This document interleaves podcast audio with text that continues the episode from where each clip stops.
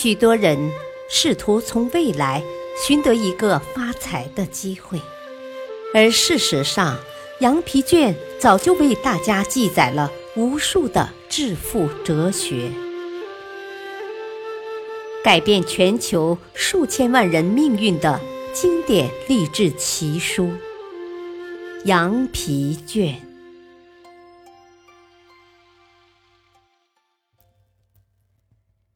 学会持之以恒，持之以恒才会成功。莎士比亚曾经说过：“千万人的失败都失败在做事不彻底上，往往做到离成功还差一步，便终止不做了。”其实，只要我们还能坚持一小会儿，便会看到成功的曙光。如果我们不轻易放弃，一直坚持到底，成功的大门就会向我们敞开。下面的故事就很能说明这一点。希拉斯·菲尔德先生退休的时候积攒了一大笔钱。有一天，他突发奇想，想在大西洋的海底铺设一条连接欧洲和美国的电缆。随后，他开始全身心的推动这项事业。前期基础性的工作包括建设一条一千英里长、从纽约到纽芬兰圣约翰的电报线路。纽芬兰四百英里长的电报线路要从人迹罕至的森林中穿过。要完成这项工作，不仅包括建一条电报线路。还包括建一条同样长的公路，此外还要铺设穿越布伦顿角全岛的四百四十英里长的线路和跨越圣劳伦斯海峡的电缆。整个工程十分浩大。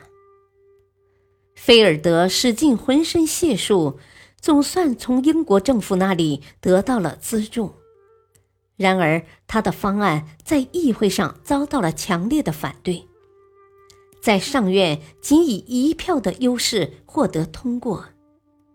随后，菲尔德的铺设工作开始了。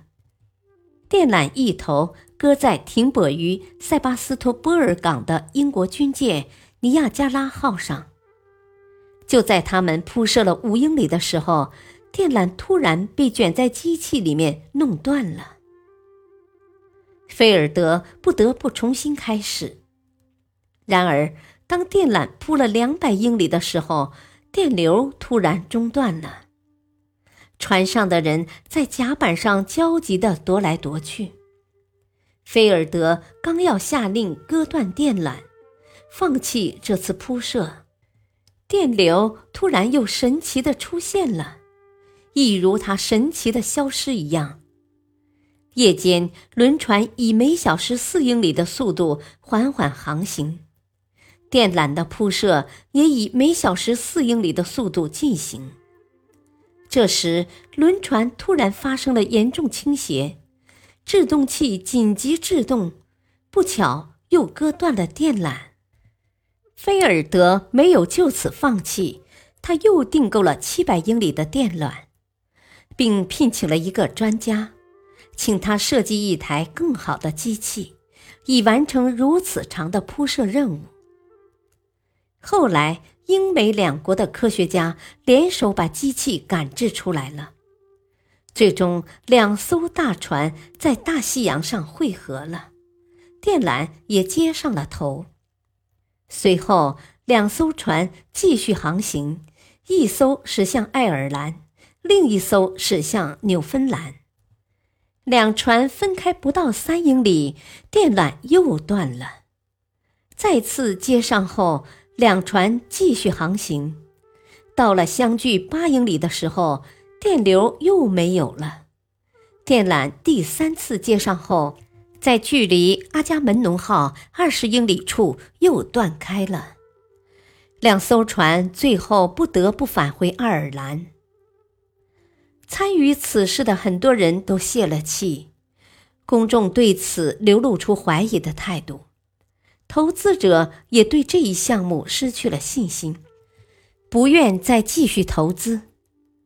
这时，如果不是菲尔德，如果不是他那百折不挠的精神以及强大的说服力，这一项目很可能就此搁置。菲尔德继续为此日夜操劳，甚至到了废寝忘食的地步。他绝不甘心失败。第三次尝试又开始了，这次总算一切顺利，全部电缆铺设完毕，信号也通过这条漫长的海底电缆发了出去，一切似乎就要大功告成。但电流突然又中断了。这时，除了菲尔德和他的一两个朋友外，几乎没有人不感到绝望。但菲尔德仍然坚持不懈的努力，最终又找到了投资人，开始了新的尝试。他们买来了质量更好的电缆。这次执行铺设任务的是大东方号。他缓缓驶向大洋，一路把电缆铺设下去，一切都很顺利。但最后在铺设横跨纽芬兰的六百英里的电缆时，电缆突然又折断了，并掉入海底。他们打捞了几次都没有成功，于是这项工作就此耽搁了下来，而且一搁就是一年。所有这些困难都没有吓到菲尔德，他又组建了一个新的公司，继续从事这项工作，而且制造出了一种性能远优于普通电缆的新型电缆。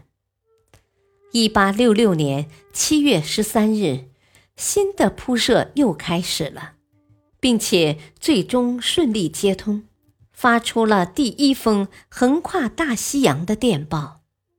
电报内容是：七月二十七日，我们晚上九点到达目的地，一切顺利，感谢上帝。电缆都铺好了，运行完全正常。希拉斯·菲尔德。不久，原先那条落入海底的电缆也被打捞上来，重新接上，一直连到纽芬兰。现在这两条电缆仍然在使用，而且再用几十年也不成问题。菲尔德的成功证明，只有持之以恒，不轻言放弃，才会有意想不到的收获。感谢收听，下期播讲第五篇：思考的人。敬请收听，再会。